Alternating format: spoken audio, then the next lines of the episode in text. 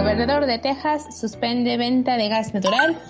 El presidente eh, juntó a todo el equipo que se encarga del manejo y administración de la energía eléctrica en el país para explicar qué era lo que había pasado. Después de mucha espera, de casi un mes de espera, comienza la aplicación de la segunda dosis de la vacuna anti-COVID al personal de primera y segunda línea.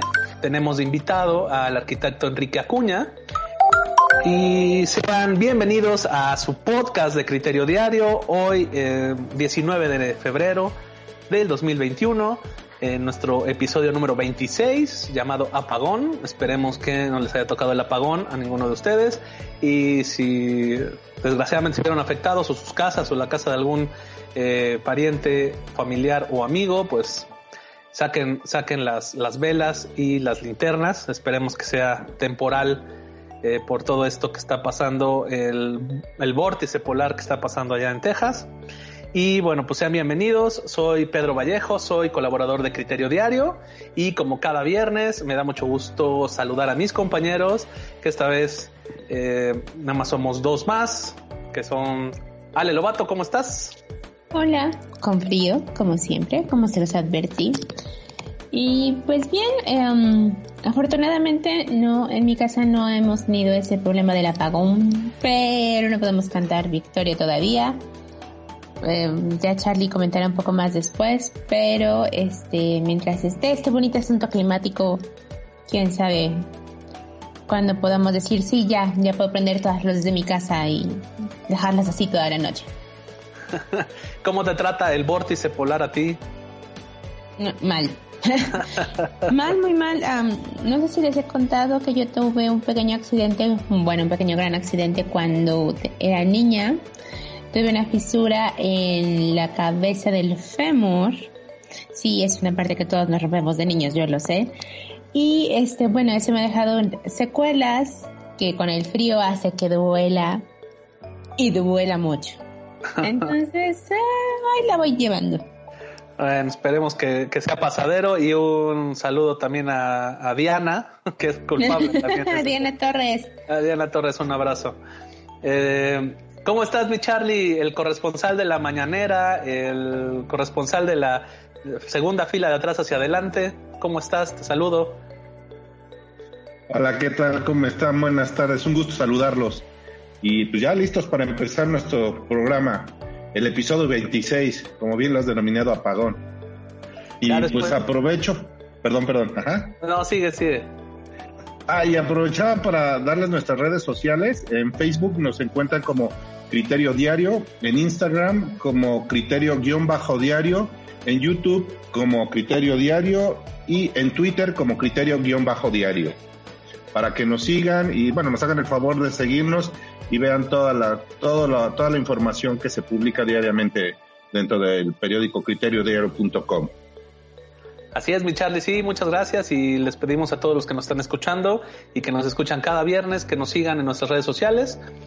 Y pues bueno, también aprovecho para pedirles una disculpa de antemano por, eh, uno, la ausencia de Mario Macías, que por cuestiones de trabajo no nos va a acompañar, y también por cualquier este, falla técnica que escuchen en, en el momento en que ustedes estén escuchando el podcast, porque pues desde que empezó la pandemia y desde que empezó el podcast lo hemos estado haciendo vía remota, cada quien en su casa con sana distancia, lo que pues ha ayudado a que algunos miembros del equipo no se contagien todavía de COVID, todavía estén este pues digamos que libres de eso y hay otros que bueno por otras circunstancias pero pero están bien no que es lo bueno de todo esto. Sin embargo pues bueno hemos tratado de seguirlo haciendo remotamente y tal vez a veces se escucha un poquito de delay tal vez se escucha que que nos eh, de alguna otra manera nos nos encimamos no pero bueno tratamos de hacerlo de la mejor manera para que ustedes estén eh, pues contentos con la transmisión y se escuche absolutamente todos los puntos de vista de los integrantes del podcast. Entonces, bueno, les damos la bienvenida y vámonos con lo que sigue.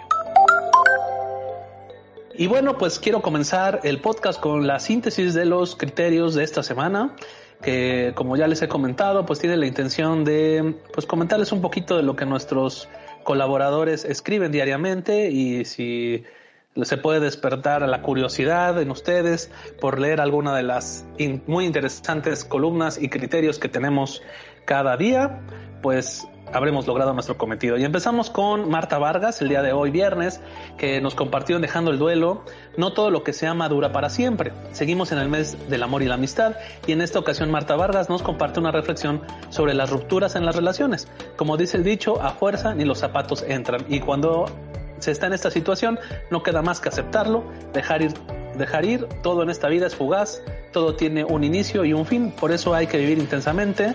Muy recomendable el criterio de Marta Vargas en Dejando el Duelo, no todo lo que se ama dura para siempre. Y bueno, también en Mente sin Recuerdos, Luis Miguel Ceballos nos comparte la nostalgia que compramos. Han reflexionado que muchas de las cosas que adquirimos lo hacemos por nostalgia. ¿Saben a lo que se refiere la nostalgia? Pues haciendo un recorrido por una serie de recuerdos, Luis Miguel Ceballos nos lo explica. Eh, nos explica la relación del marketing y la nostalgia en el cine, en videojuegos, música, artículos promocionales, etc. Sin duda muy interesante para dar un pequeño salto al pasado y entender varias cosas del presente, el criterio de esta semana de Luis Miguel Ceballos, la nostalgia que compramos en Mente sin Recuerdos. Y pasando al día jueves, en Hablemos de Tecnología y algo más, nuestra compañera Maru Macías nos compartió, el 15 de febrero de 2005 se activó el dominio YouTube. Esta vez Maru nos habla un poco de la historia de YouTube, la intención que tenían en un principio, su evolución y cuando lo compró Google, además de cómo a través de los años se ha vuelto parte de nuestras vidas, desde recetas de cocina, explicaciones de temas escolares, hasta las canciones que hacen en nuestro día a día. Sin duda vale la pena leer a Maro Macías con esta recapitulación de la historia de YouTube. En Hablemos de Tecnología y algo más, eh, se llama el 15 de febrero de 2005, se activó el dominio YouTube. El mismo jueves, en Te lo cuento en concreto, nuestro compañero Enrique Acuña nos compartió Aeropuertos en Discordia. En la entrega de esta semana, Enrique Acuña nos habla de lo, de lo que, como dice la canción de José José, lo que no fue, no será. Con respecto al nuevo aeropuerto internacional de la Ciudad de México, de Santa Lucía, la idea que había planteado el expresidente Peña Nieto y lo que el presidente López Obrador, orgulloso y contento, nos presentó hace unos días. ¿Cubre el nuevo aeropuerto las necesidades o las expectativas que se tenían del proyecto? Léanlo en Te lo cuento en concreto con Enrique Acuña, Aeropuertos en Discordia. Y pasando al siguiente día, en Criterio Pop, nuestra colaboradora Cynthia Saiz nos comparte hashtag Free Britney. Free Britney es un movimiento que se ha visto muy popularizado en varias partes del mundo a través de las redes sociales, no solo debido a la actual situación legal en la que se encuentra la cantante Britney Spears, sino que en retrospectiva podemos ver cómo el mundo del espectáculo jugó un papel muy importante en que ella se encuentre bajo este escrutinio, ya que como sabemos hay un doble estándar para las mujeres, ya que deben de ser un ejemplo a seguir al mismo. Eh, muy interesante, Criterio Pop eh, por Cynthia Size, hashtag Free Britney. Leanlo si pueden. También eh, en Patente de Corso, el mismo día, Pablo Arechiga nos comparte el asesinato de Madero.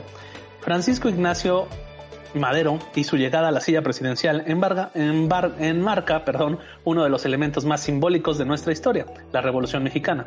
Desafortunadamente, como nos lo menciona Pablo Arechiga, su asesinato puede ser el hecho más relevante de su gestión, ya que no solo estaba peleando con los que habían ayudado a llegar al poder, como, como lo eran Zapata y Orozco, sino también con los porfiristas que aún mantenían la intención de acaparar el poder, apoyados por uno de los mayores traidores de nuestra historia, Victoriano Huerta. Sin duda muy interesante el criterio histórico de Pablo Arechiga en su patente de corso, el asesinato de Madero. Y me quedo hasta ahí y como es eh, costumbre, los criterios del martes y del lunes se los comparto al final del podcast. Y bueno, vamos directamente a esta sección tan gustada, los criterios más leídos, esta vez del 8 al 12 de febrero del 2021, con mi amigo Carlos Vázquez. ¿Estás listo, mi Charlie? Listo, ya tenemos los criterios de la semana. Perfecto. Y vámonos con el tercer lugar de los más leídos.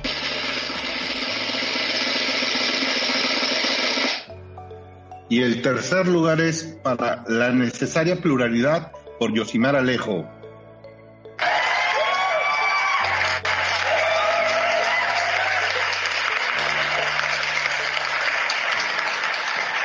Así es, eh, Yosimar Alejo con la necesaria pluralidad es el tercer más leído de la semana del 8 al 12 de febrero.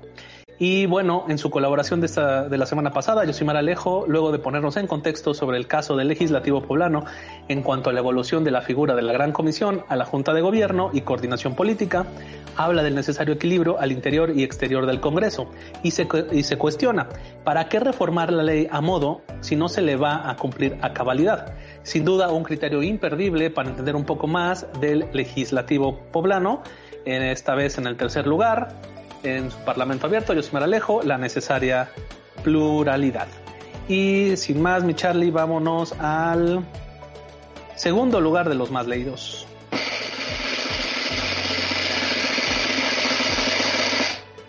Y el segundo lugar es Dime quién soy, de Ingo Ecobe.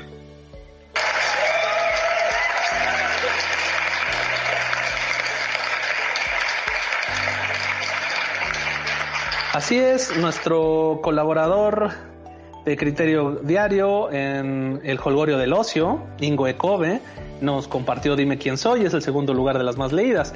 Realmente conocemos a la gente que nos rodea y es que como dice Ingo, vivimos obsesionados por personajes públicos y celebridades a los cuales nunca podremos tener un acceso real y dejamos pasar aquellas maravillosas anécdotas que tenemos enfrente de nosotros. Basando estos cuestionamientos en la obra de la autora española Julia Navarro, también nos recomienda su adaptación a la televisión, una prueba más de que todo tipo de cultura nos puede ayudar a reflexionar el sentido de nuestras vidas. Si no lo ha leído, no se pierdan el criterio de Ingo Ecobe, Dime quién soy, en El Colgorio del Ocio, esta semana el segundo lugar de los más leídos. Y bueno, sin más, mi Charlie, vámonos al primer lugar de los más leídos.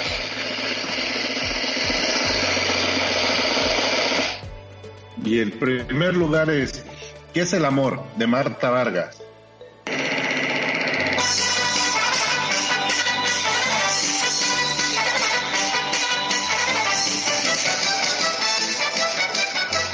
Así es, eh, nuestra colaboradora Marta Vargas, una vez más, en el primer lugar de las más leídas, esta vez con ¿Qué es el amor? El amor engorda, los pequeños detalles son los que realmente importan, las relaciones a distancia funcionan. Eh, pasó el 14 de febrero y con ese pretexto Marta Vargas nos habla del amor, sus cualidades y sus formas. Y también nos habla de un amor que está de moda, el famoso amor tóxico y nos comparte sus propiedades y características. No se pierdan qué es el amor por Marta Vargas en Dejando el Duelo en el primer lugar de las más leídas, esta vez del 8 al 12 de febrero del 2021. Muchas felicidades a Marta Vargas, muchas gracias por confiar en Criterio Diario, por compartir sus ideas. Muchas felicidades a Ingo Ecobe, que eh, desde que se ha unido a, a Criterio Diario y a publicar sus ideas. También ha estado muy frecuentemente en los más leídos. Y también felicidades a Yosimar Alejo, que es nuestro especialista en temas del legislativo tanto poblano como federal. A todos ellos gracias y también gracias a todos nuestros colaboradores que diariamente hacen criterios, que como siempre decimos, sin ellos no seríamos nada. Pues vamos a lo que sigue. Y bueno, pues llegamos a las secciones en redes de Criterio Diario. Cuéntanos, Ale Lobato. Claro que sí, las secciones las pueden encontrar en las redes sociales que Charlie ya nos hizo favor de mencionar. Y uh, con los hashtags Criterio Diario al Día pueden encontrar la noticia más importante de el día o en algunas ocasiones porque la publicamos un poquito tarde del día anterior, pero tratamos de que sea lo más puntual posible. Criterio diario de efemérides donde hacemos mención a un hecho, acontecimiento o aniversario importante para la historia del mundo del país o de Puebla, porque saben que somos poblanos, poblanos, muy poblanos, bueno, casi todos.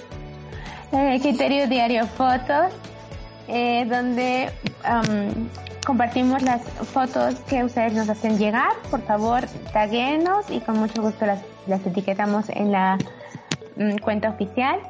La mañanera del día de hoy, donde obviamente nuestro Charles le echa porras a su gran Tlatoani, su jefe de jefes, su señor de los cielos. y uh, los horóscopos de la Tara Maitreya, que siempre atinados, siempre siempre, siempre muy, muy, muy certeros. Y un abrazo para Tara, que está pasando un momento un poquito complicado, pero échale ganas, yo sé que tú vas a estar ahí adelante. Y la caricatura política e infografías de Edson Andrade, que también ya hay que poner a trabajar ese muchacho. Perfecto, ah, ahí están todas las eh, los hashtags con los que etiquetamos nuestras publicaciones en redes sociales. Como dice Ale, como dice Charlie, por favor, síganos. Y bueno, llegamos también a la sección tan gustada de la mejor reseña de Unidos por Tlaxcala con Carlos Vázquez. Cuéntanos, mi Charlie, ¿va a haber programa? ¿No va a haber programa? ¿Cómo están las cosas con el proyecto de Unidos por Tlaxcala?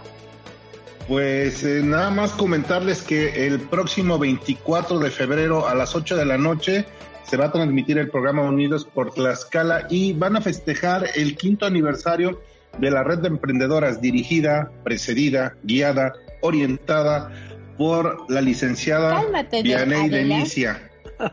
No, es que también así dice nuestro presidente. Entonces va a ser un programa bien completo. Van a estar invitados eh, todos los emprendedores que pertenecen a la red de emprendedoras que a la asociación que, que es preside Diana. Entonces no se pierdan el programa. Va a estar muy, muy, muy padre. Este, se los recomiendo ampliamente. Yo ya tengo oportunidad de ver quiénes van a ser los invitados, pero no se los cuento para que lo vean.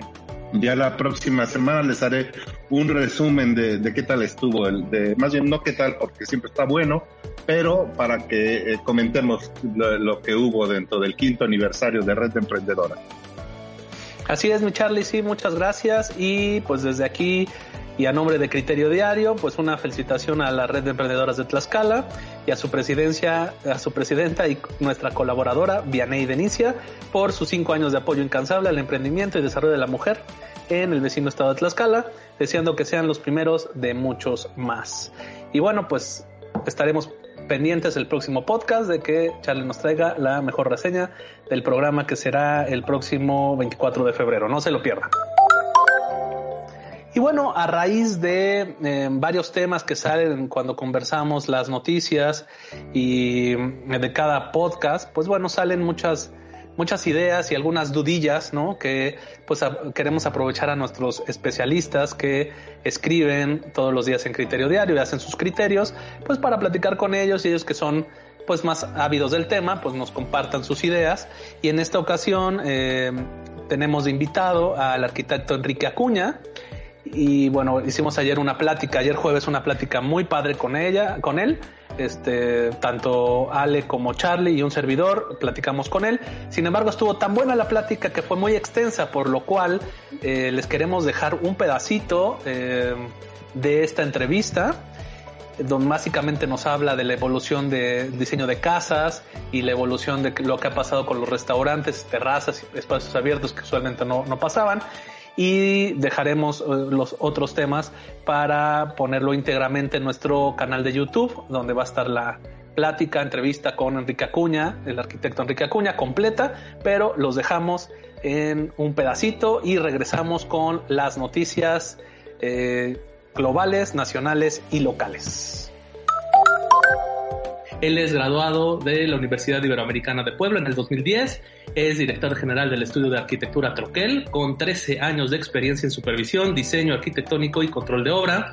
Ha administrado obras de todas las dimensiones, desde casas habitación de 120 metros cuadrados hasta edificios habitacionales de 3.500 metros cuadrados. Su objetivo, la, eficiencia, ya sea en diseño de espacios, costos, tiempos y recursos. Y también tiene un diplomado de Project Management avalado para la aplicación de la prueba de Project Management Institute, PMI, y el uso del penbook. Y pues sin más le doy la bienvenida y estamos muy contentos de que esté con nosotros Enrique Acuña. ¿Cómo estás, arquitecto Enrique Acuña?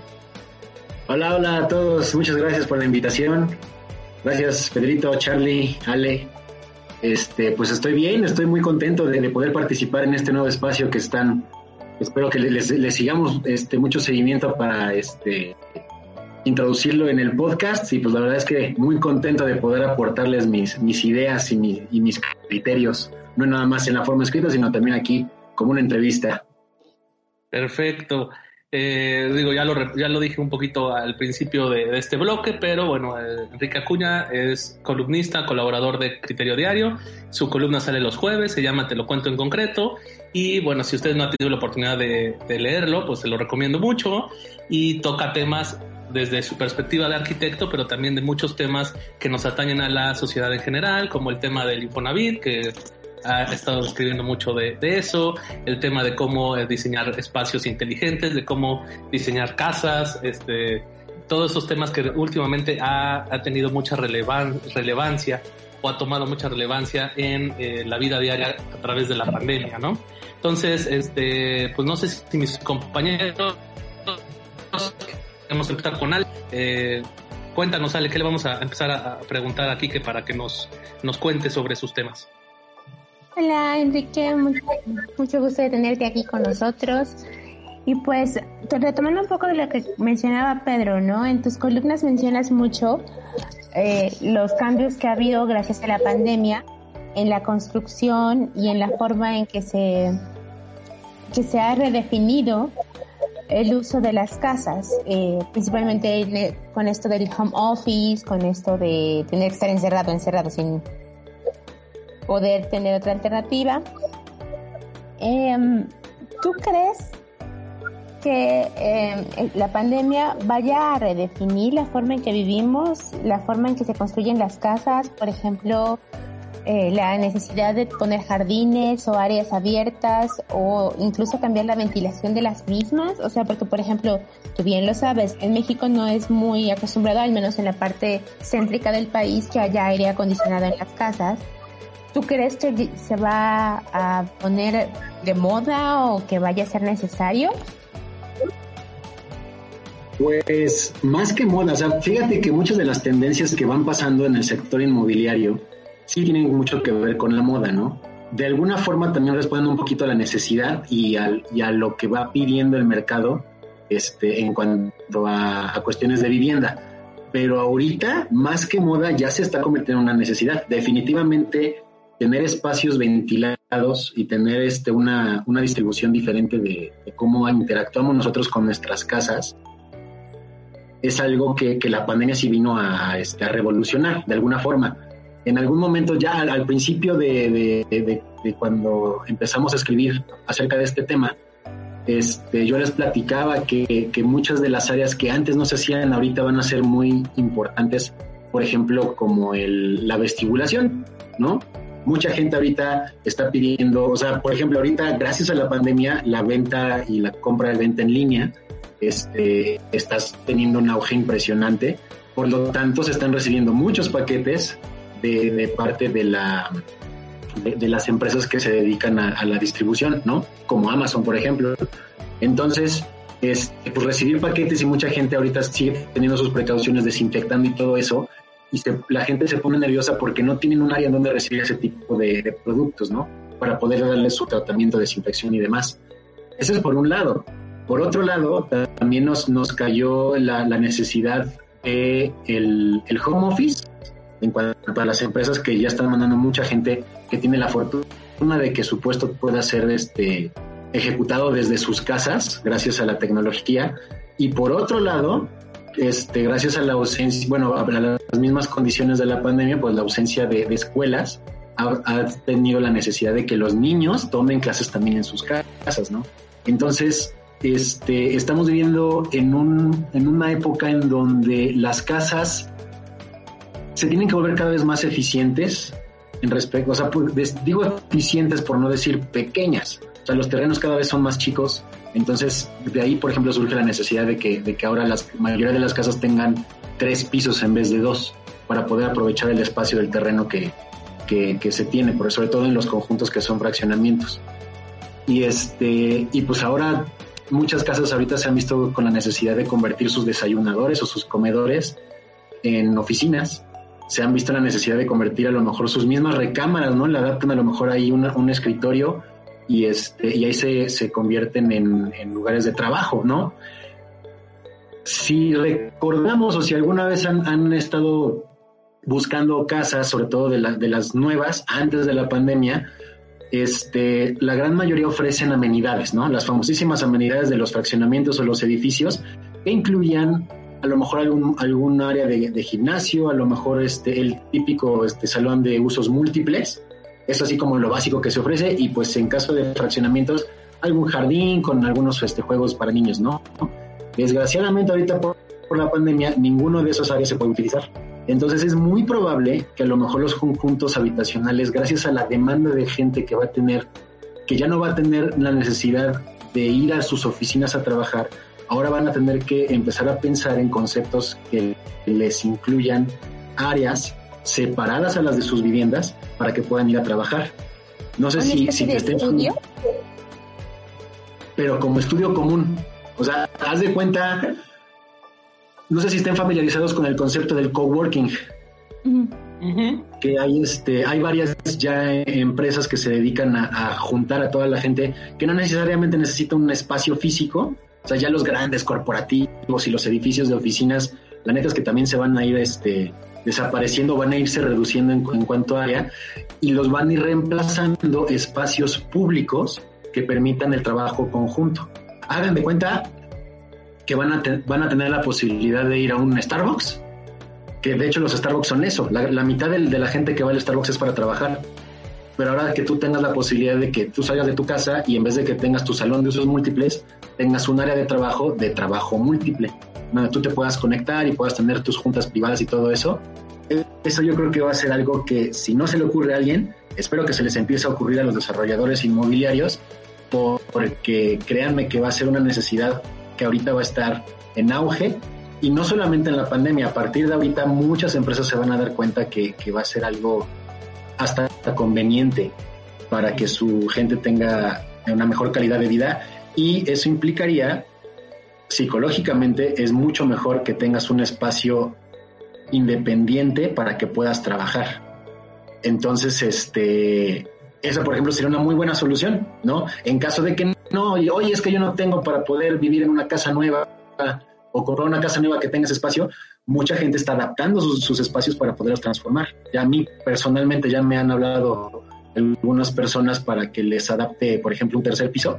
La gente que tiene roof garden, este, me han hablado para que ahí les adapte una oficina. O sea, que digas, oye, hazme aquí un cuartito y aquí yo me voy a conectar para mínimo tener esa sensación de privacidad y de, y de que estoy cambiando de espacio, aunque sea dentro de mi propia casa, para poder este, hacer eso mismo, ¿no? Y esos mismos espacios también están funcionando, como les comentaba, para las clases en línea, para los que tenemos hijos.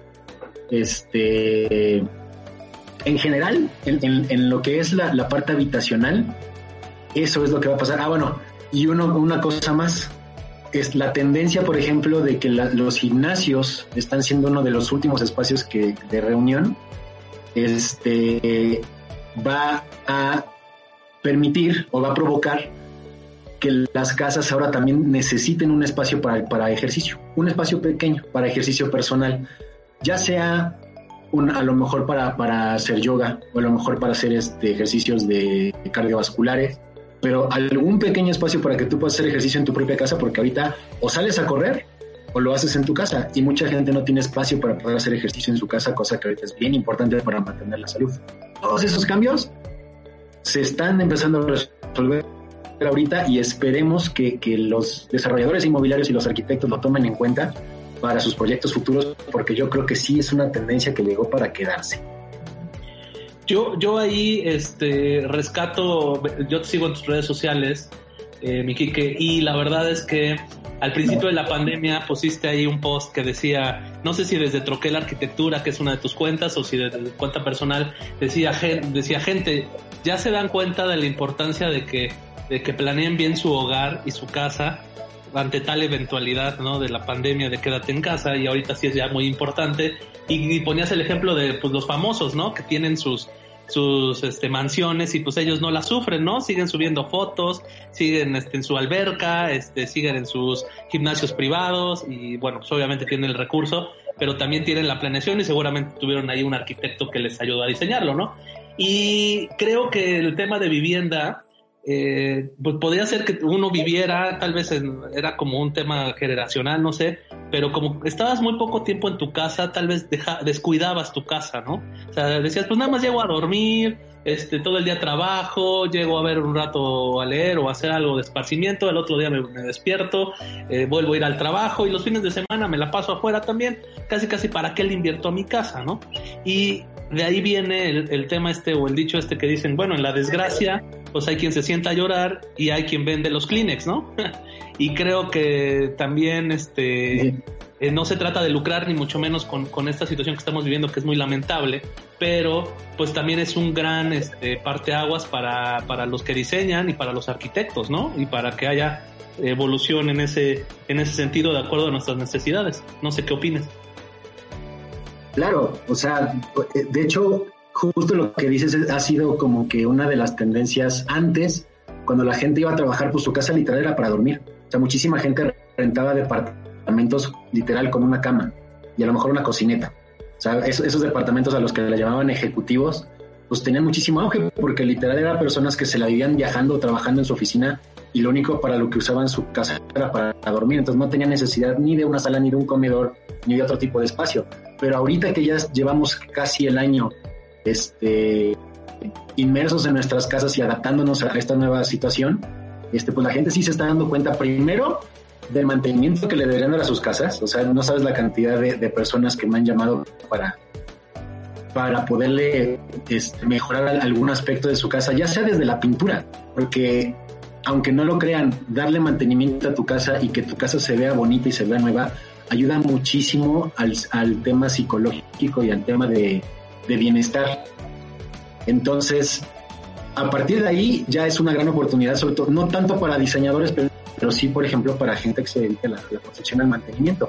Y por otro lado, como bien dijiste, el, el chiste no es aquí aprovecharse de la situación, más bien es resolver la necesidad a raíz de la situación. La necesidad ahorita es que la gente pues este, está teniendo algunos ahorros, gracias justamente también por la pandemia, y los están destinando a una inversión que siempre invertir a tu casa es una de las mejores inversiones que puedes hacer.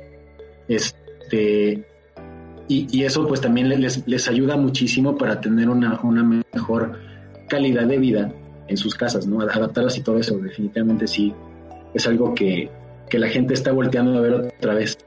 Cómo, regresar a tener una, un hogar en el que les guste vivir. O sea, ese es el chiste, que te guste vivir y estar en tu casa porque ahorita no te queda de otra. La mayoría del tiempo ahí vas a estar. Más te vale que esté bonita. Claro, sí. Es una necesidad, ya se vuelve una prioridad. Oye, este, pasando al tema, eh, pasando de la vivienda al tema como un poco más comercial. Pues todo este tema de la pandemia nos ha dado, este, pues un entorno de crisis económica. Muchos negocios están cerrando. Y justamente también veíamos en el podcast pasado, y de ahí salió la idea de invitarte, es que muchos eh, restaurantes en Puebla, y yo creo que todo, todo el país, no han aguantado el tema de los cierres. Ves que generalmente lo primero lo cerraron por completo y luego pues que nada más para llevar y luego solo pueden abrir los que tienen terrazas. Entonces, eso ha llevado a que muchos este, icónicos restaurantes, no porque sean muy buenos, sino porque eran de tradición de toda la vida, por ejemplo, el Vips del centro, el que está ahí en la 2 y la 2, el Vips de Casa Dorada, el portón de enfrente a la Procu, o sea, muchos de, hasta de, cadena que pues yo creo que mucha gente alguna vez, todos los poblanos alguna vez estuvimos ahí sentados o con un café o algo, y han estado cerrando pero también yo lo relaciono con el sentido de que eh, muchas veces el, tema de diseñar restaurantes, eh, pues digamos que también se olvidaron, ¿no? Un poco como lo de las casas con los espacios este, para, para nosotros, para sentirnos bien, pues eh, se olvidaron de hacer terrazas, de hacer espacios abiertos. A ver, voy a hacer un restaurante, pero aquí quiero una terracita. No, no, no, mejor no. Mejor mete todo, este, ponle aire acondicionado, cierra, es más confortable, te ahorras a los fumadores, este, ya sabes, ¿no? Muchas, muchas eh, formas de pensar. Pero tú crees, eh, lo que queríamos preguntar, ¿tú crees que esto también este, va a cambiar el modo de cómo este, construir y diseñar este, restaurantes o espacios comerciales, por ejemplo, las plazas, ¿no? En otros países hay plazas abiertas, hay muchas. En México generalmente son cerradas. Y no es tanto que sea un tema de, de, de clima, ¿no? Porque, bueno, pues en Estados Unidos hay clima extremo y y aunque esté nevando, pues está abierta la tienda, ¿no? Entonces, este, creo que es más un tema como de cultura o no sé tú cómo lo veas.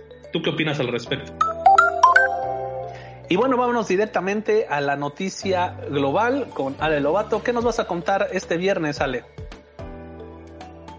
Pues que no sé si lo sepan, pero el gobernador de Texas suspende venta de gas natural cosa que es muy importante tomando en cuenta que se las está viendo diría negras, pero más bien blancas.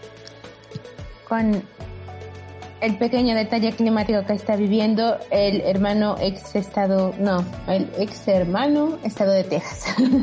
el, gobernador, eh, el gobernador de Texas, Greg Abbott, emitió una orden en donde se obliga a las compañías de gas natural para que solo vendan energía a empresas eléctricas del mismo estado. Esta orden dicta que no se pueden vender el energético a cualquier lugar fuera de Texas hasta el 21 de febrero. Esto mientras se soluciona su problema de suministro eléctrico. Hoy he emitido una orden que exige a los productores que han estado enviando fuera de Texas a vender ese gas a los generadores de energía de Texas. Eso también aumentará la energía que se producirá y enviará a los hogares aquí en Texas. Esta medida se tomó debido a que las temperaturas bajo cero se han prolongado al comienzo de esta semana, lo que llevó a la reducción de los suministros de gas en Texas. Abbott destacó que los pequeños generadores de gas natural deberán agregar megavatios esporádicamente durante las próximas 24 horas, que ya van como 72, pero bueno, para ayudar a, llevar electricidad a miles de tejanos. Todavía existen desafíos con todas las fuentes de generación como resultado de las dificultades mecánicas, problemas de suministro de gas y los efectos de las condiciones climáticas extremas del invierno. Aún se espera la caída de nieve y aguanieve en el noroeste de Texas durante las próximas hora y más horas, perdón, y más las precipitaciones para el sur del estado. La mayor parte del estado seguirá enfrentándose a temperaturas bajo cero durante los próximos días. En todo el estado la temperatura deberá subir por encima del punto de congelación este sábado. O así tenemos fe que sea, porque en verdad se le están viendo muy muy mal. Eh, como saben, el estado de Texas pues es colindante con nosotros eh, y es un desierto. bueno, la gente no lo veía venir de ninguna manera porque es un desierto. En verdad hay cactus por todas partes y de repente por este, este fenómeno climático que nos estaba comentando Pedro al principio, pues se dejó caer la nieve, se dejó caer la, el agua nieve y, ellos no saben qué hacer, no saben cómo reaccionar. Sus casas no están adaptadas para esto. Y pues em, también ha salido la noticia de que eh, su, representante ante el Congreso, Ted Cruz, decidió que era una gran idea, ¿por qué no? Pues si ya están aquí congelados y de cualquier forma no puedo hacer nada porque esto es climático, pues que me voy a Cancún y se le dejó ir la controversia, se le dejó ir el mundo encima. Eh, ya claro que no, no, o sea, solo fue a dejar a sus hijos a Cancún, tal vez echarse unas chelitas y regresar a Texas a enfrentar como con su pueblo esta terrible crisis. Pero pues como que nadie le creyó, no sabían si realmente lo, le iba a hacer o no. Y pues eso. Y otra noticia eh, que también se ha visto relacionada con esto es que mucha gente, por algún extraño motivo que solo Dios entiende, es que la gente está tan poco acostumbrada a este tipo de condiciones climáticas que está decidiendo que lo mejor que pueden hacer es en cocheras cerradas subirse a sus coches, prender el aire acondicionado, obviamente teniendo el coche en marcha, y morir intoxicados. No por suicidio, sino por descuido o, perdón, que lo diga con todo el respeto a las personas que han fallecido, porque eso pasa, suicidarse.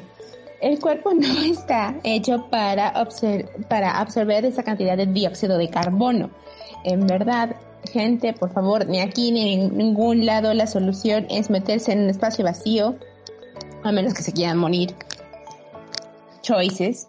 Pero este es una idea ridícula. Y luego también creo que en algunas partes, eh, en Home Depot y en Walmart, estaban regalando leña para que la gente pudiera este, hacer sus pequeñas fogatas. Eh, mm, gente, las fogatas van afuera, no en dentro de la casa. Sí, con a menos a menos que tengan el espacio de chimenea, ¿no? Que no ah, creo que la tengan porque, pues, no la necesita. o sea, no era Minnesota, no era este Chicago, no era, no, este, sí, sí, complicado el tema, este, como bien dice Ale. Y pues bueno, a nosotros nos había pasado eso, las altas temperaturas nos pasa luego con el tema de los anafres, ¿no? Que los anafres de carbón los prende la gente que, pues bueno, que tiene eh, casas de, pues muy chiquitas y luego con techos de lámina o de cartón y la gente muere intoxicada y pues no cabe duda que luego son problemas de, primer mundo, pues ahí no es, es el problema, sino que pues sí a varias personas se les ocurrió, eh, tomando en cuenta que no tenían luz, que también la temperatura era muy, muy fuerte, o sea, bueno, muy baja, y se sentía mucho frío, pues se les ocurrió meterse al coche y a las cocheras y, estar ahí, dormir ahí. Sin embargo, pues el problema es el, tema de la cochera, ¿no? Digo, no es tan mal eh, idea eh, meterse al coche. Si hay gasolina cerca y hay gasolina disponible, siempre y cuando esté al aire libre.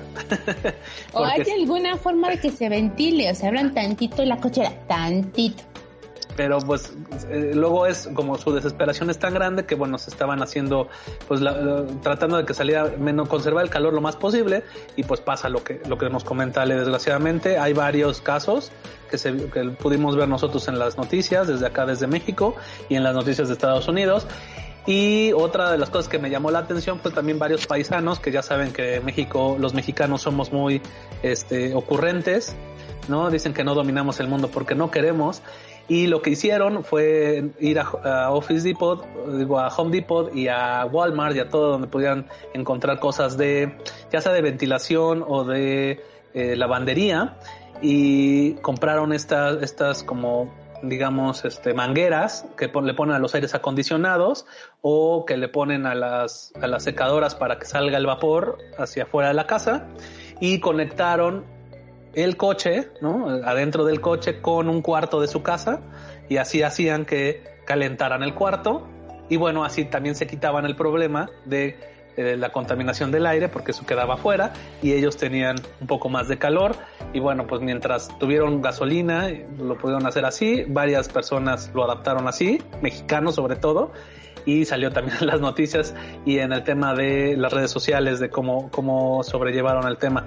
Y también, eh, digo, ya es lo último que comento para darle la palabra a, Charlie, pero vi que eh, Joaquín López Dóriga puso en sus redes sociales cómo están ahora los supers de San Antonio, tomando en cuenta que pues las calles están nevadas, que es muy difícil el acceso y que poco a poco están llegando y la gente entró en pánico, obviamente, entonces solo son dos botellas, están permitiendo la compra de dos botellas de agua por, por familia y pues prácticamente se ve en el video que parece Venezuela porque no hay casi nada ya de productos en los anaqueles de los supers de San Antonio. Digo, esperemos que eh, se tome en cuenta y pronto tengan, pues como siempre, los, los productos, puedan hacerlos llegar y pues eso obviamente pues acentúa más la eh, insensibilidad de algunos políticos, en este caso de Ted Cruz, en donde se le vio en el avión yendo a Cancún, ¿no? Independientemente de que los lleven o no los lleve a sus hijos, pues, pues no es el mejor momento, ¿no? sí, no, él en Chori Chancla no debió haberse visto nunca en la vida, pero se le vio la foto en Chori Chancla. ¿Tú cómo ves, mi Charlie? ¿Cómo, ¿Cómo ves este suceso? Ya en la próxima noticia hablaremos del, de cómo lo resolvimos en México, pero ¿cómo ves el tema ya en, en Texas? Hijo, la verdad sí es una situación bastante complicada la que están pasando ahí nuestros eh, vecinos del norte, del lado de Texas, porque como bien comentaba Ale y tú, no son este son ciudades que no estaban acostumbradas o a recibir ese tipo de nevadas, ¿no? Entonces, o sea, están sufriendo ya desabasto de, de agua, desabasto de, bueno, de, obviamente de gas, de energía eléctrica. Entonces, pues la decisión que tomó el gobernador de Texas, pues nos afectó directamente o afectó directamente eh, al norte del país, ¿no? Ocasionando cortes de luz, que pues ya en la siguiente nota les comentaré, ¿no? Gracias a Dios tenemos a Manuel Bartlett dirigiendo a la CFE y pues vamos saliendo adelante. Pero la verdad, sí, sí está complicada la situación que están, que están viviendo y como comentaste, ¿no? La foto que subió este López Dóriga de, las botitas de agua de los supers vacíos. Y también eh, ayer vi una nota de que Burger King, un Burger King en Texas, no sé en cuál de todos, estuvo regalando, o si todos estuvieron regalando cosas calientes, creo que café era lo que estaban regalando, comida caliente. Digo, no estoy muy seguro porque ya vi el final de la nota, pero vaya, luego, luego se nota la solidaridad que existe, ¿no? ante una desgracia.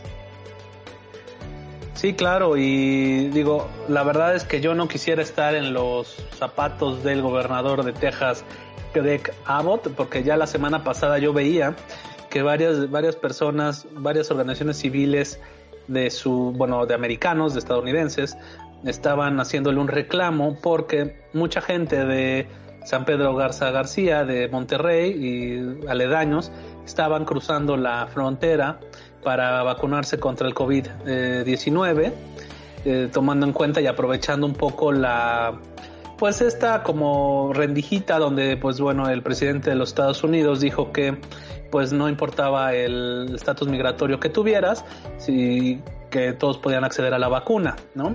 Pero pues eso también pues ha hecho que varias personas en, que sean pudientes y que tengan el recurso en Monterrey, pues crucen a Texas y este, tomen las vacunas y pues mucha gente también de los residentes de Texas, este, de los estadounidenses, tejanos, pues se están quejando con el gobernador en el que tiene que poner orden y tiene que priorizar a pues, la gente estadounidense.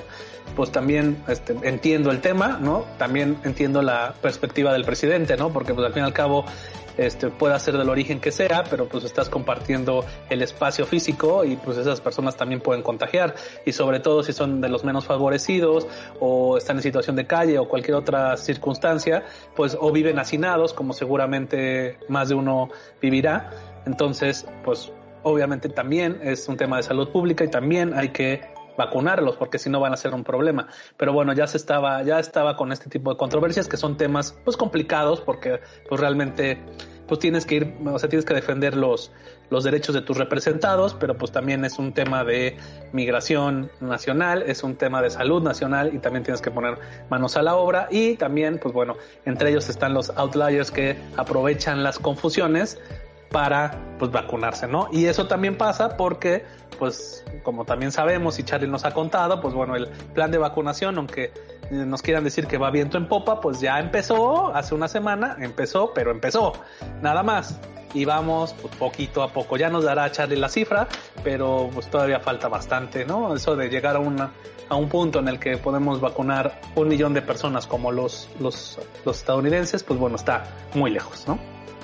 Entonces, pues bueno, eh, toda la suerte al gobernador de Texas, Greg Abbott, y ojalá y tome las mejores decisiones, tanto para sus gobernados como para, y que no, no nos pase a raspar tanto, ¿no? Pues bueno, vámonos a la siguiente noticia. Y bueno, pues vamos a la noticia nacional. Cuéntanos, mi Charlie, cómo están las cosas allá en Los Pinos. Digo, no, en Palacio Nacional, ya lo más austero que hay, un palacio.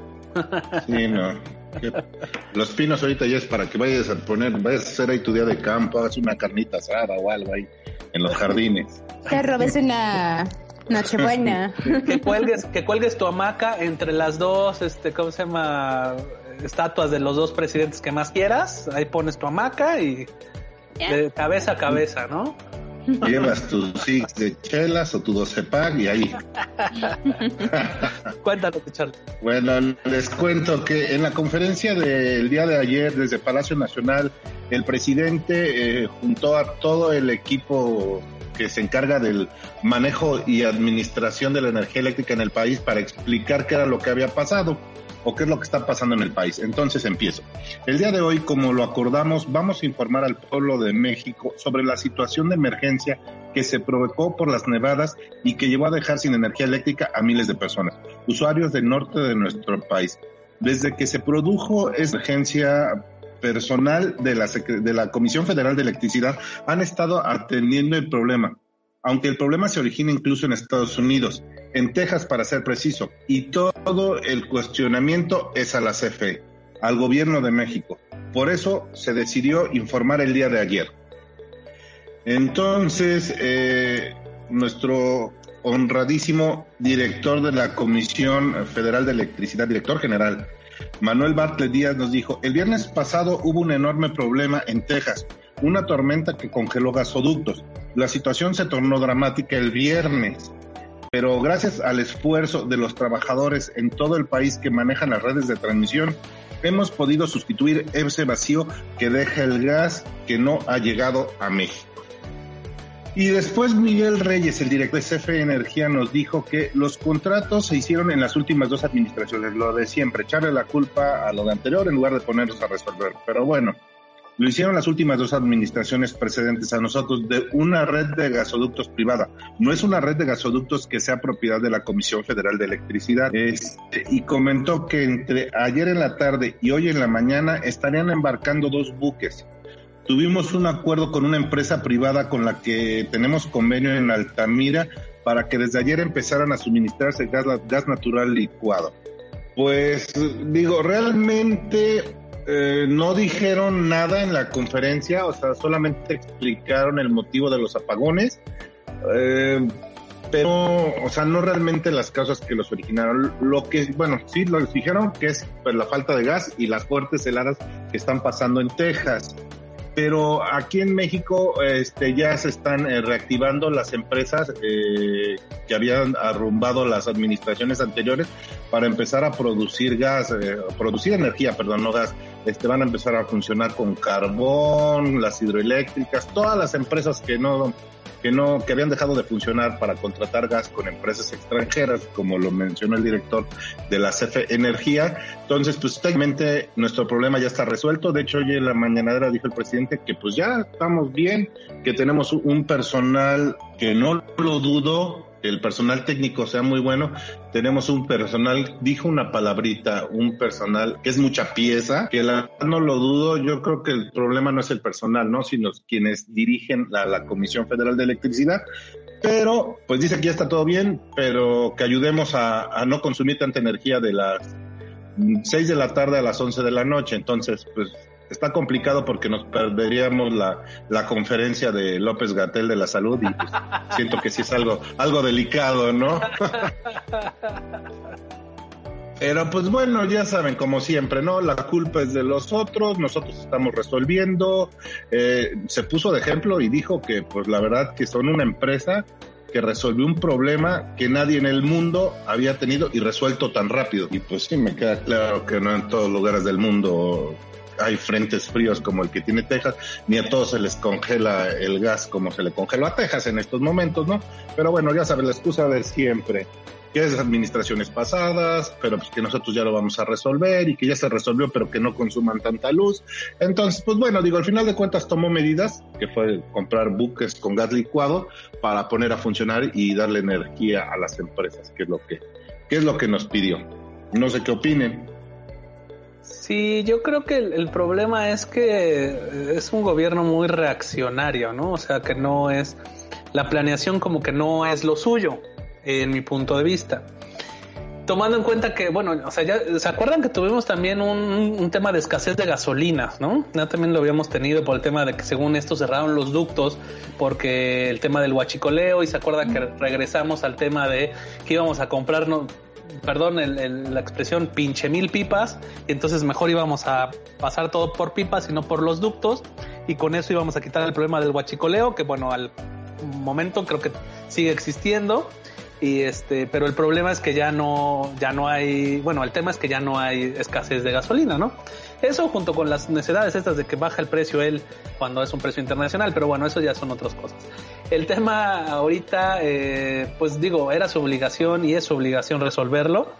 Eh, en su momento, no sé si han visto en redes sociales que había pedacitos de videos de las mañanas anteriores donde dijo que casi casi el periodo anterior y el gobierno anterior había comprado gas casi casi que lo teníamos este teníamos ahí este gas para echar para arriba. para 200 años. Que no había problema y todo. Entonces el problema es ese no como que no informan eh, pues transparentemente no la verdad es que pues sí veo un poco de este pues bueno una explicación pues más ordenada y más lógica la que hizo Miguel Reyes Hernández eh, director del CFE Energía.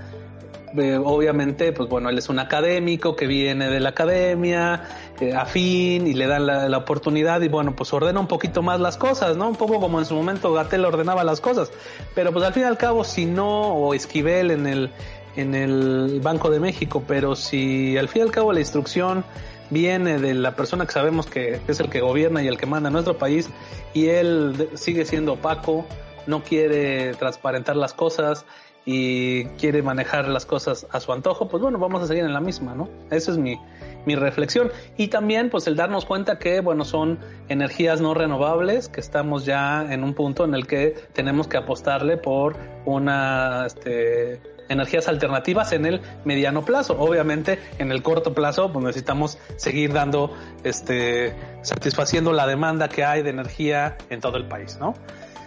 Entonces es un tema así complicado y bueno, pues, ¿tú qué opinas, Ale Lobato, del tema de los apagones, porque al fin y al cabo la gente lo que le importa no es si en Texas hay este vórtice polar, si aquí hay luz o no hay luz, el tema es que él, o sea, la gente no puede hacer sus actividades normales. Y en tema de pandemia, pues mucha gente está conectada al concentrador de oxígeno o mucha gente necesita luz para hacer su trabajo, eh, para trabajar a destajo y que le llegue el dinero y pueda comer o simplemente para sus actividades diarias, ¿no? Entonces eso es lo que lo que va a estar complicado. ¿Tú cómo lo ves, Ale?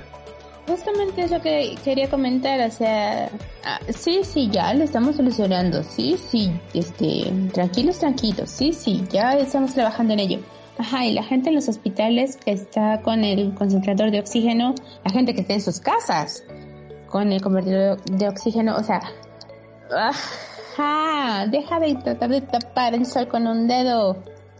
Andy, o sea, neta, Las ¿no? vacunas, ¿no? Las vacunas que se tienen que refrigerar. Que- exacto, que se tienen que congelar, que se tienen que llevar de, de cierta manera en a ciertos lugares que supuestamente también el, el presidente lo comentó que no había podido llegar a ciertos estados las vacunas porque pues las carreteras estaban congeladas y que el clima no lo permite porque está hace, hace demasiado frío y en el momento en que eh, transportaran las vacunas se iban a congelar de más ya no iban a servir, entonces que mejor no se aventuraba, pero ¿qué va a pasar con esas vacunas en los estados?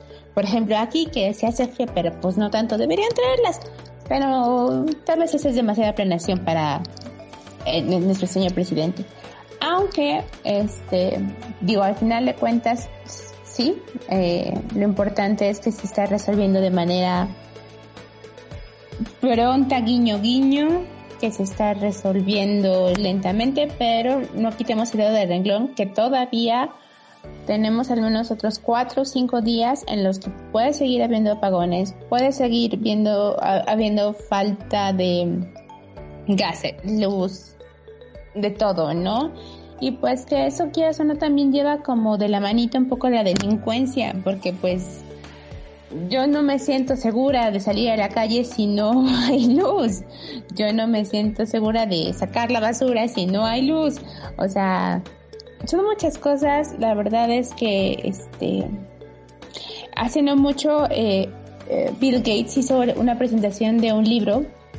De hecho, creo que fue a principios de esta semana, donde él dijo que, ok, qué, qué padre que estamos combati- combatiendo el coronavirus, qué padre que estamos en eso, pero que ese realmente no es el problema, que lo que necesitamos también ponernos tantos o más ganas que, que a la a la pelea contra el, el, el bichito este es a conseguir es a combatir el, el efecto invernadero, o sea, que es de cierta manera uno de los motivos por los cuales esta circunstancia se está dando. Entonces, pues el presidente puede decir lo que quiera, pero no está ofreciendo medidas o cambios a largo plazo, como tú bien lo decías. Necesitamos empezar a, trabajar y entender las energías renovables y ponerlas en práctica, porque si no, en verdad, esto no tiene para cuándo y, y cada vez se va a poner peor. Y sobre todo que, bueno, pues el, vaya, sí, sí es, escuchaba ayer el, en un noticiero de aquí de Puebla, este, que decían, bueno, la 4T nos ha hecho muy humildes, ¿no? Este, ya valoramos el uso de la luz, ¿no? Y bueno, eh, igual es algo, este, chusco, lo tomamos a broma, pero el tema de ahorrar luz, o sea, eso debe de ser de siempre, ¿no? O sea, nos lo, creo que me lo enseñaron a mí en la primaria, ya hace cuántos años, yo creo que se tiene que seguir haciendo, ¿no? O sea, de hecho, en su momento estaban de moda los focos ahorradores, ahora ya hay LED, este, hay paneles solares, este, y como el tema del agua, pues de cerrar la llave en lo que te lavas las manos o te lavas los dientes o, te bañas más rápido, pues el tema de la luz también está, o sea, no es porque nos los haya pedido el presidente, es que siempre debemos de ahorrar la luz, porque Este, primero por cuidar nuestro bolsillo y en segundo lugar, bueno, debería ser al revés. Primero por cuidar el planeta y segundo por cuidar nuestro bolsillo. Este, aunque lo, más cortoplacista es cuidar nuestro bolsillo, ¿no? Porque pues ustedes saben que luego la, la luz se, se va para arriba muy, muy feo. Si no, pregúntenle a la, a los afectados allá en Tabasco que les están cobrando cuando estaban inundadas sus casas, ¿no? Pero, pero bueno, eh, luego hay que, hay que estar ahí muy, muy pendientes del tema de la luz. Pues muy interesante todo esto de, de, los apagones, digo, lamentable, pero pues sí es un tema bastante interesante, que da mucho más, aquí la vamos a dejar, pero pues le seguiremos dando cobertura y seguiremos comentándolo de ver cómo van las cosas. Vamos a la siguiente noticia. Y bueno, pues en ausencia de Maru Macías, un servidor les va a comentar la noticia local. Y bueno, pues ya después de mucha espera, de casi un mes de espera, comienza la aplicación de la segunda dosis de la vacuna anticovid al personal de primera y segunda línea en Puebla. En la mañana del 17 de febrero comenzó la aplicación de la segunda dosis de la vacuna Pfizer BioNTech a personal de primera y segunda línea de combate contra el COVID-19. La vacuna se dio en 37 unidades médicas después de 25 días de la aplicación de la primera dosis. La Secretaría de Salud en el estado de Puebla reportó que al recibir la segunda dosis de vacunas contra el coronavirus se guardaron de la manera adecuada para mantenerla servible. Los biológicos se encuentran resguardados en los ultracongeladores de la red fría con las que cuentan los servicios de salud a una temperatura de menos 77 grados centígrados, tal como lo especifica la marca. El traslado de las dosis a las unidades médicas estuvo a cargo de la Guardia Nacional y de la Secretaría de Defensa Nacional, como eh, en la Margarita, el Hospital Regional del Iste, San José, entre otros.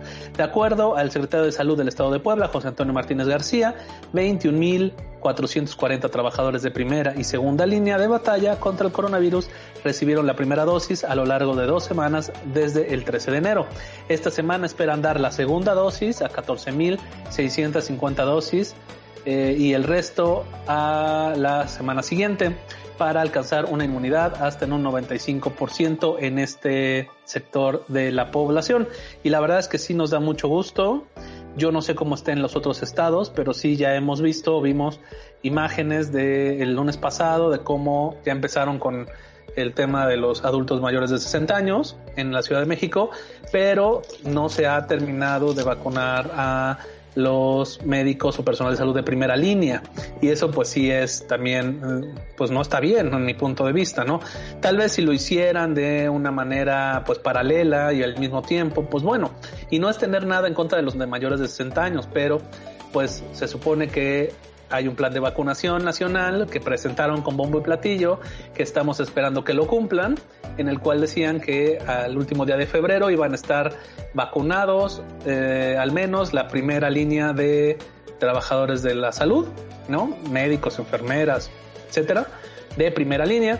Y pues también este, pues ya están dándole, mandando dosis desde, desde México a las diferentes estados y a su vez a municipios y ahí pues les dan cierta autonomía a los gobiernos para que empiecen la vacunación. También a lo que me llamaba la atención es que este, en Puebla también ya están vacunando a adultos mayores, pero en áreas este, pues, de la Sierra Norte y sobre todo donde, pues decía un periodista poblano, donde no hay muchos brotes de coronavirus y en su punto de vista pues no se le ve mucha mucha utilidad tomando en cuenta que pues hay una contingencia mayor en las zonas conurbadas.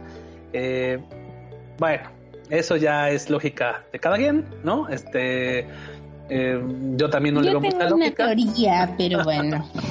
no, yo también no le veo mucha lógica. Digo, obviamente, pues si no va a haber brotes y vacunas a la gente, pues, o no hay brotes y vacunas a la gente, seguramente, pues no va a haber más, ¿no? Entonces, bueno, yo creo que esa es la intención de nuestras autoridades, ¿no? Entonces, suponiendo sin conceder eso, eh, ojalá y em, terminen de vacunar a todo el personal eh, de primera línea y al de segunda línea y ojalá también vacunen a los doctores y al personal de salud de los privados en ese famoso censo que iban a hacer o bases de datos que iban a hacer, porque al fin y al cabo ellos son los que nos curan, ¿no? Y ellos son los que nos cuidan. Entonces, si pudiéramos eh, lograr eso, pues ya es un gran avance. Ya el tema de los de las personas de 60 años, pues bueno, que se vaya dando, ¿no? Y también en el mismo sentido me llama mucho la atención, por ejemplo, en Nueva York, en otros estados de la Unión Americana o en otros países como en Europa, se está vacunando a gente que también trabaja en cosas de primera necesidad como en los supers o en los laboratorios o el personal de basura o de que recoge basura, el personal que se encarga del tema de agua o de servicios públicos y maestros. Entonces, híjole, también deberíamos de, ampliar el espectro el problema, pues como siempre que es, pues que no hay suficientes vacunas, ¿no? O sea, podemos tener muchas ideas, podemos tener el mejor registro del mundo, aunque no lo sea, pero si no hay vacunas, pues para dónde vamos, pues no hay, no hay para dónde, ¿no? Eh, les doy la palabra, cuéntanos, cuéntame Ale Lobato, ¿qué, ¿qué opinas al respecto de este, de que por fin ya comenzó a aplicarse la segunda dosis al personal de primera y segunda línea en Puebla? Pues mira, eso en verdad, eh, pues da hasta cierta paz, ¿no? Eh, la verdad es que se agradece que se tome en cuenta, primero que nada, los que están todavía, porque sus capacidades se los, se los permiten, luchando y echándole ganas y tomando manos y ayudando a gente a despedirse de sus familias, porque pues al final de cuentas muchos doctores y enfermeras eso han, han hecho, ¿no? O sea, han, estado, han sido la última persona que tiene contacto con la con las personas que desafortunadamente están falleciendo por, eh, por el coronavirus, pero no sé si vieron que el día jueves, creo que fue jueves o el miércoles, no me acuerdo bien, una disculpa, em, el señor López Gatel en su conferencia vespertina dijo que ok, ok, ok, ok, ya no van a pedir el INE ni le van a tomar foto. Ok, ya, está bien, no lo van a hacer. Y tú te quedas, ¿le estaban tomando foto a las cines? ¿Para qué? ¿Cómo por qué? Y bueno, eh, no voy a soltar al aire mi teoría de conspiración de que seguramente es para afiliarlos a Morena, no la voy a soltar, pero este ya dijo que cualquier documento oficial con fotografía puede servir y que solamente es para tener el registro de que ya se vacunaron, de que sí tienen 60 años o más y vaya, o sea, hmm. digo, está padre por los doctores, qué bueno por ellos, bien ahí. No, bueno, y abonando a lo que dices, Ale, eh, yo vi que aparte le pedían a, las, a los viejitos, bueno, por no es de manera despectiva ni mucho menos, es este, de cariño, pero bueno, a los adultos mayores de 60 años que se quitaban, que se quitaran la mascarilla para poder sacar la foto y pudieran salir bien. Entonces, pues quieras o no, están en un lugar donde pues puede ser que hay mucha gente, puede, se podrían contagiar, incluso al quitarse tantito la mascarilla. Entonces creo que eso sí no era prudente, independientemente de todas las demás este, suspicacias que pueden a ver por el tema de la INE, ¿no? Pero pues al fin y al cabo se supone que hay que cuidarlos, ¿no? Si él está cuidando a los servidores de la nación y se les vacunó porque iban a estar ahí, este, pues bueno, creo que lo menos que puedes hacer es cuidar también a los adultos mayores que, están yendo, creyendo en el tema de la vacunación, a que se les va a cuidar y se va a estar en un lugar, este, pues seguro, ¿no? Dentro de lo que cabe, porque todos sabemos que no es 100% seguro en ningún lugar, pero pues que se hace lo posible, ¿no? Y bueno, pues ya nada más abonando, antes de que también preguntarle a Charlie qué opina del tema, les quiero comentar que con corte al cierre del 18 de febrero de 2021 en Puebla, eh, ha habido 67.816 casos positivos, 114.912 muestras realizadas, eh, 1.155 casos vigentes, 210 muestras en proceso, 209 municipios afectados y desgraciadamente 8.952 defunciones. ¿no? De los casos positivos, 46% son mujeres y 54% son hombres. Entonces la pandemia sigue, está bajando poquito, poquito, pero no nos confiamos y este sigamos cuidándonos. Cuéntanos, mi Charlie, tú que nos cuentas, ¿qué opinas de este tema de la vacunación en Puebla? Pues la verdad digo, qué gusto por los médicos que, que, ya recibieron segunda dosis. Eh, técnicamente pues ya son inmunes al coronavirus, ¿no? A eh, retomando un poquito el tema de lo que decías que por qué empezaron a vacunar en las comunidades lejos, el otro día en la mañanera, en una de las mañaneras comentaron que eh, vacunan primero a, las personas de, lejos por el tipo de vacuna que está llegando. Por ejemplo, la de AstraZeneca, que es la que se les está aplicando, es porque el proceso de congelación o, para transportarla es más sencillo. Entonces eh, explicaron que a, las personas de las capitales o centro les van a, nos van a aplicar la vacuna de, de Pfizer, que es la más complicada de distribuir dentro de todo el, dentro de toda la República, ¿no? Realmente la justificación que dieron es que empezaron porque la vacuna que se tiene es una vacuna fácil de transportar que puede llegar a comunidades lejos sin tantos problemas. Este, ahora su plan de vacunación, pues me refiero a nivel nacional, se volvió un desastre, ¿no? Porque primero dijo que se iba a vacunar a médicos y enfermeras de primera línea, como ya lo comentaron. Después vacunó a 12 mil maestros en Campeche.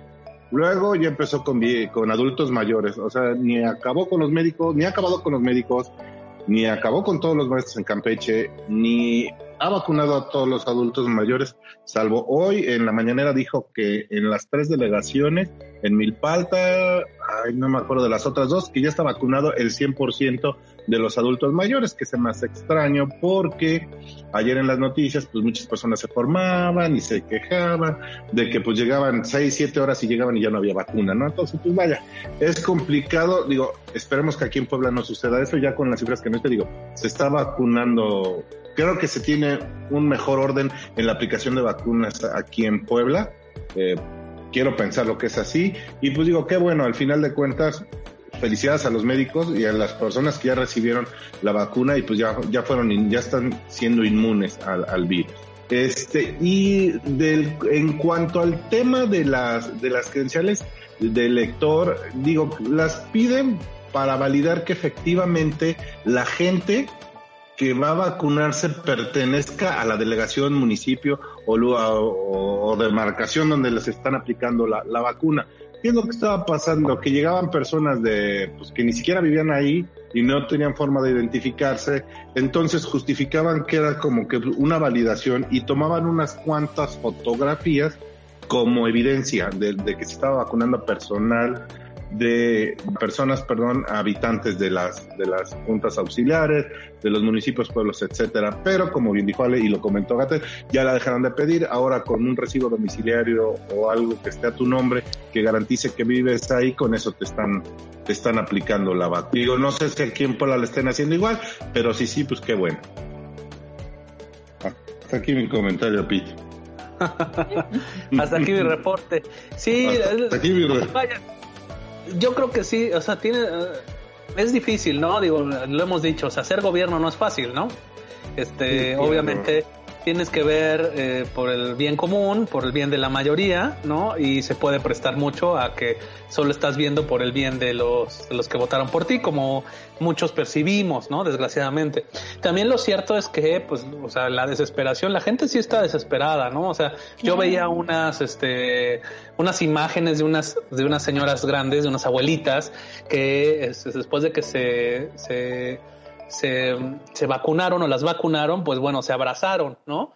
Y lloraban. Este, la verdad, digo, yo sé que luego Televisa quiere hacer todo muy lastimero el asunto, ¿no? Quiere este, tocarnos el corazón y hacer ese tipo de reportajes, pero pues eso es real, o sea, no es que se lo hayan inventado, ¿no? Entonces, pues sí, hay un, o sea, cada quien, como lo hemos visto, cada quien reacciona de diferente manera, ¿no? Y hay gente que sí es muy sentimental y sí le está pesando mucho el encierro y ha perdido familiares y etcétera. Y hay otras personas que, bueno, se la llevan un poco más leve, que de por sí no les gustaba mucho el tema de convivencia social y están muy felices en su casa, ¿no? Pero, este, pues bueno, pues cada quien. Pero el tema es que sí hay una, un porcentaje de la población que sí tiene miedo que sí tiene miedo de morirse, que sí tiene miedo de que alguien se muera si le da el virus y que este, está viendo de qué manera se puede vacunar. Y tan es así que pues como dice Charlie pues buscan la mentira para poderse vacunar lo más pronto posible. Este han buscado de hecho ha habido notas en los noticieros que, incluso hay gente que dice que está vendiendo vacunas y pues está extorsionando a la gente que está desesperada y quiere comprar una vacuna. Por cierto, si les ofrecen una vacuna, no la compren, o sea, no, no es ni, no es ni legal ni yo creo que sea real, ¿no? En estas alturas. Tal vez llegue un momento en el que sí haya vacunas en el mercado negro, puede ser, que yo también no, no la compraría por el tema de este de que alguna vez lo comentamos, este, cuando donde se venden, hay lugares, todos sabemos que hay lugares donde se venden cosas de manera ilegal, como por ejemplo medicinas sin receta, que sí llevan receta, pero pues no sabes cómo la persona que lo está vendiendo, pues no es un, no es un técnico de la farmacia, ¿no? No es un farmacobiólogo, ¿no? O sea, quién sabe cómo las guarda, quién sabe si estuvo mucho tiempo en el suelo o no, quién sabe si realmente es, el medicamento que te tienes que tomar. Entonces, pues mejor no te arriesgues, ¿no? Porque es como muy complicado esa parte, pues más con una vacuna y sobre todo con lo que decía Charlie, que bueno, sí es una buena razón el tema de que sea más fácil vacunar con cierta vacuna lejos de, las zonas conurbadas que de la otra, pero pues también hay emergencia, ¿no? Y creo que pues es bien difícil, ¿no? Es como cuando dijo, bueno, pues es que preferimos inundar a los pobres en lugar de que se inundara la capital de Villahermosa, de, Tabasco, Villahermosa, entonces, pues bueno, no, no quedas bien, ¿no? Con nadie. Y pues es un tema bien complicado. Pero bueno, seguiremos dándole también cobertura y viendo cómo evoluciona la vacunación en el país y en Puebla, sobre todo. Y pues bueno, vamos a lo que sigue. Y bueno, llegamos al final, casi final del podcast de Criterio Diario de esta semana. No sin antes quiero compartirles la síntesis de los criterios del martes y del lunes. El martes en frente a frente nuestra compañera Rocío Lozano nos compartió la producción de la ignorancia. En el criterio de esta semana, Rocío Lozano reflexiona sobre la globalización, algunos de los malestares que se sienten a causa de esta, así como la existencia de los medios de comunicación y su influencia en la sociedad. ¿Será que podamos algún día actuar como ciudadanos preocupados y no tanto como consumidores contenidos? Sin duda muy recomendable la colaboración de Rocío Lozano en Frente a Frente de este martes pasado. Y en amplio criterio, también el martes, un servidor Pedro Vallejo les compartió La incertidumbre nos invade. La tormenta perfecta que vivimos a causa de la pandemia por COVID-19 se empieza a sentir en donde más nos duele, el bolsillo. Al término del 2020 nos enfrentamos a la crisis económica más severa desde hace 100 años. Nuevos pobres, cierre definitivo de comercios, inflación en productos clave para la vida diaria, bajas ventas, problemas laborales y de inversión Desgraciadamente hay que decirlo, la incertidumbre para el primer trimestre del año poco a poco nos invade. Esperemos encontrar soluciones que nos den certezas en el camino. De esto y más, mi comentario de esta semana en amplio criterio, la incertidumbre nos invade. Y bueno, pasando al día lunes, en, que el emprendedor lo sepa, nuestra compañera Diana Denicia nos compartió los emprendedores millennials. Indudablemente la generación millennial ha cambiado varios hábitos por sus peculiaridades, una de ellas el ser distraídos y tener, según especialistas, periodos cortos de atención, con lo que se cortan periodos productivos. Y claro, eso para un emprendedor y las complicaciones diarias se vuelve todo un problema. Pero no todo está perdido, el reto es construir un mundo mejor a través de los productos y servicios que los millennials emprendedores podrían ofrecer. Muy interesante el criterio de esta semana de Viana y Denicia en que el emprendedor lo sepa. También en Parlamento Abierto, nuestro colaborador Josimar Alejo nos compartió Instituto Gilberto Bosques. ¿Sabían que dentro del Congreso del Estado existe un instituto dedicado a la investigación legislativa que debe estar integrado por especialistas con experiencia en el ámbito? Es un órgano que depende directamente de la Junta de Gobierno y de coordinación política y el director general debe velar por la imparcialidad de la función que desempeña en cumplimiento de sus obligaciones, lo anterior a razón de actuar con la objetividad debida. Sin embargo, poco se habla de él, ya que a causa de él devenir político, poco se sabe de sus acciones de este instituto. De esto y más nos platica nuestro colaborador Josimar Alejo en Instituto Gilberto Bosques. Y en Collage, Jaime Romano nos comparte la esperanzadora reconstrucción. En esta entrega, Jaime nos recuerda una deuda pendiente que el gobierno y la población se tienen mutuamente.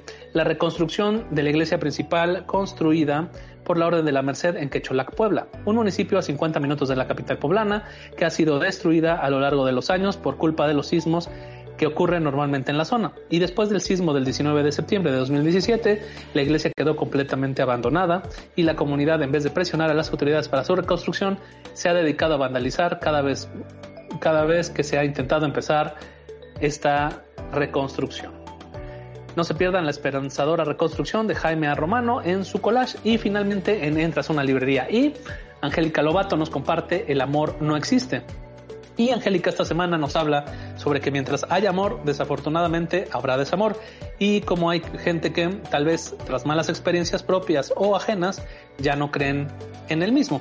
Y como también esto puede encontrarse en infinidad de libros donde se generan expectativas irreales sobre qué es el amor y cómo debe de presentarse, basándose en libros como Porque los hombres aman a las cabronas y Los hombres son de Marte y las mujeres son de Venus. Sin duda, eh, muy interesante el criterio de esta semana de Angélica Lobato en Entras a una librería y el amor no existe. Y bueno, pues vamos a la siguiente sección. Y llegamos al final del podcast de Criterio Diario, no sin antes recordarles que tenemos una playlist eh, que se llama Criterio Diario, donde los colaboradores del podcast ponemos alguna canción que nos guste o que tenga relación con los temas que platicamos aquí mismo y lo pueden encontrar en Spotify. En este momento eh, tanto Charlie como Ale nos darán sus recomendaciones y también con las recomendaciones de fin de semana para hacer este fin de semana que pues es de pandemia como todos los de hace casi un año, ya vamos a cumplir un año en la pandemia y pues siempre es bueno despejar la mente y cambiar un poco de actividad el fin de semana aunque sea en nuestra misma casa. Y vamos contigo, eh, Ale Lobato, las damas primero, cuéntanos tu recomendación musical y nuestra y tu recomendación de fin de semana. Bueno, mi recomendación musical tiene que ver con mi recomendación de fin de semana. Eh, la canción que quiero recomendarles que escuchen es del musical que se va a eh, estrenar el año pasado, que ya no se puede estrenar por las cuestiones de la pandemia, del Príncipe de Egipto, When You Believe.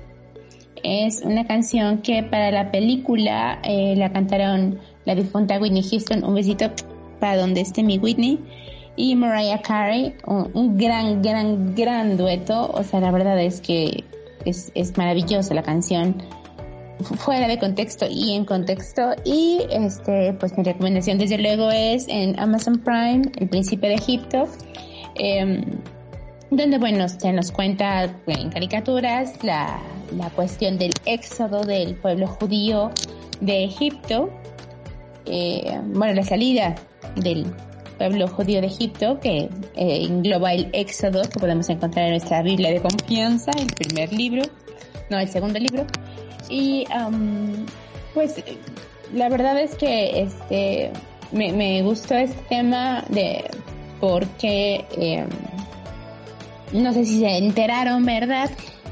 Que ya llegamos a Marte, que ya tenemos una bonita un bonito robotcito dando vueltas por Marte a ver qué encuentra y se llama eh, el robotcito se llama Perseverance, perseverancia y pues es un tema que más o menos tiene que ver con la cuestión de mantener la fe, de mantener la esperanza de que algún día vamos a llegar a Marte para que quién sabe, todavía sigo sin entender qué queremos hacer ahí, pero pues ya estamos ahí, ya, ya vamos a ver que si encontramos agua o no, si es, si encontramos vida o no, y pues mientras tanto hay que recordar nuestra historia, la historia de la Biblia, la historia de, nuestra gente, de las religiones abrámicas y vean el príncipe de Egipto que, aunque no sean creyentes, es una joya visual increíble.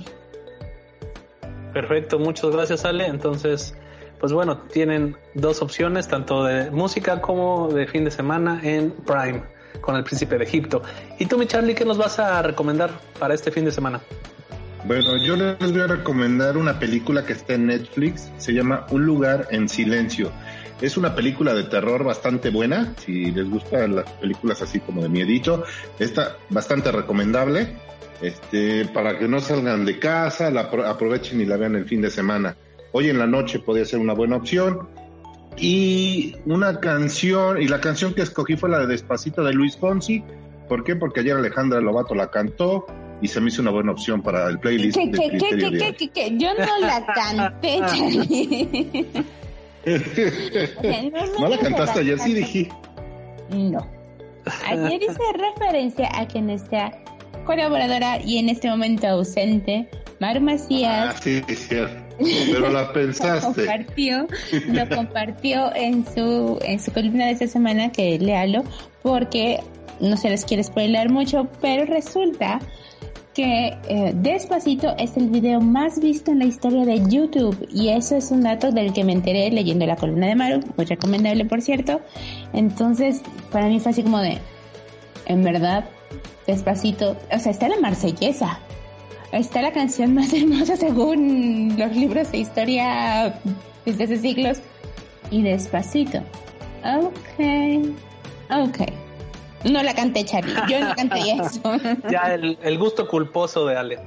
Este, bueno, este lean también a Maru Macías en eh, Hablemos de tecnología y algo más.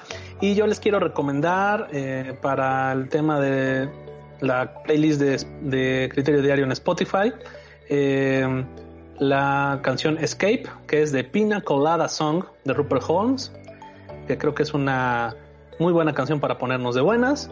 Y les quiero eh, recomendar para el fin de semana em, un documental, bueno, es una docuserie que seguramente si ustedes ven Nat Geo o alguno de sus canales lo han visto ahí promocionada, está en Disney más, se llama Los elegidos de la gloria y bueno, está basada en el bestseller de Tom Wolfe cuenta la increíble historia de los inicios del programa espacial de los Estados Unidos y sus primeros astronautas. En 1959, en plena Guerra Fría, la Unión Soviética domina la carrera espacial y Estados Unidos teme caer en la decadencia. La recién formada NASA tiene la monumental tarea de enviar al hombre al espacio y sus ingenieros calculan que les tomará décadas lograrlo, pero solo les dan unos años. Entonces se crea el programa Mercury que recluta y entrena a siete astronautas seleccionados entre los mejores pilotos del ejército. Y no les cuento más. Básicamente es una, ahorita que está de moda el tema de Marte, aunque fue, fue un robot, pero pues bueno, los inicios de la NASA en Estados Unidos, la verdad está bastante entretenida la serie. Son mm, no son muchos capítulos, ahorita les digo cuántos son, son tres capítulos, entonces pues se le echan en el fin de semana de casi 50 minutos cada uno. Se lo echan en el fin de semana sin problema y pues bueno, lo podemos platicar después. Y pues bueno, hemos llegado al final del podcast de Criterio Diario. Todas estas recomendaciones y la de Maru Macías, cuando compartamos el podcast, em, se, los, se los compartimos en nuestras redes sociales personales. Y no se pierdan no dejen de ver la entrevista con el, con el arquitecto Enrique Acuña, que también está muy interesante. no sé decir ingeniero, te voy a acusar. Gracias, arquitecto. Entonces, si quieren agregar algo, este, este es el momento. Si no, callen para siempre. Ale Lobato. Bueno, callen hasta el próximo viernes. Este, pues no, la verdad no. Um, les deseo un, un bonito fin de semana tomen buenas decisiones, o sea, usen cubrebocas si es que tienen que salir, eh, antibacterial, uh, usen el sentido común, por favor, por favor, vamos, les tengo fe. Y pues este hay que seguir con buena actitud ante ante esta bonita pandemia que como bien dice Pedro ya estamos a punto de cumplir un año, pero pues creo que nos ha servido a todos para reflexionar un poco acerca de lo, de lo verdaderamente necesario. Y sí, la electricidad es necesaria. Así es. Algo, gracias y hasta el próximo viernes, Ale. ¿Y algo más, mi Charlie? No, nada más que tengan un buen fin de semana y no se pierdan el partido de América Atlas a las 9 de la noche por TV Azteca. Muy bien, muy bien. Y pues bueno, pues muchas gracias por acompañarnos y nos vemos el próximo viernes. Esperemos ya eh, con el equipo completo y si no, pues bueno, nosotros tres también estamos aquí en circo de cuatro pistas, sin problema.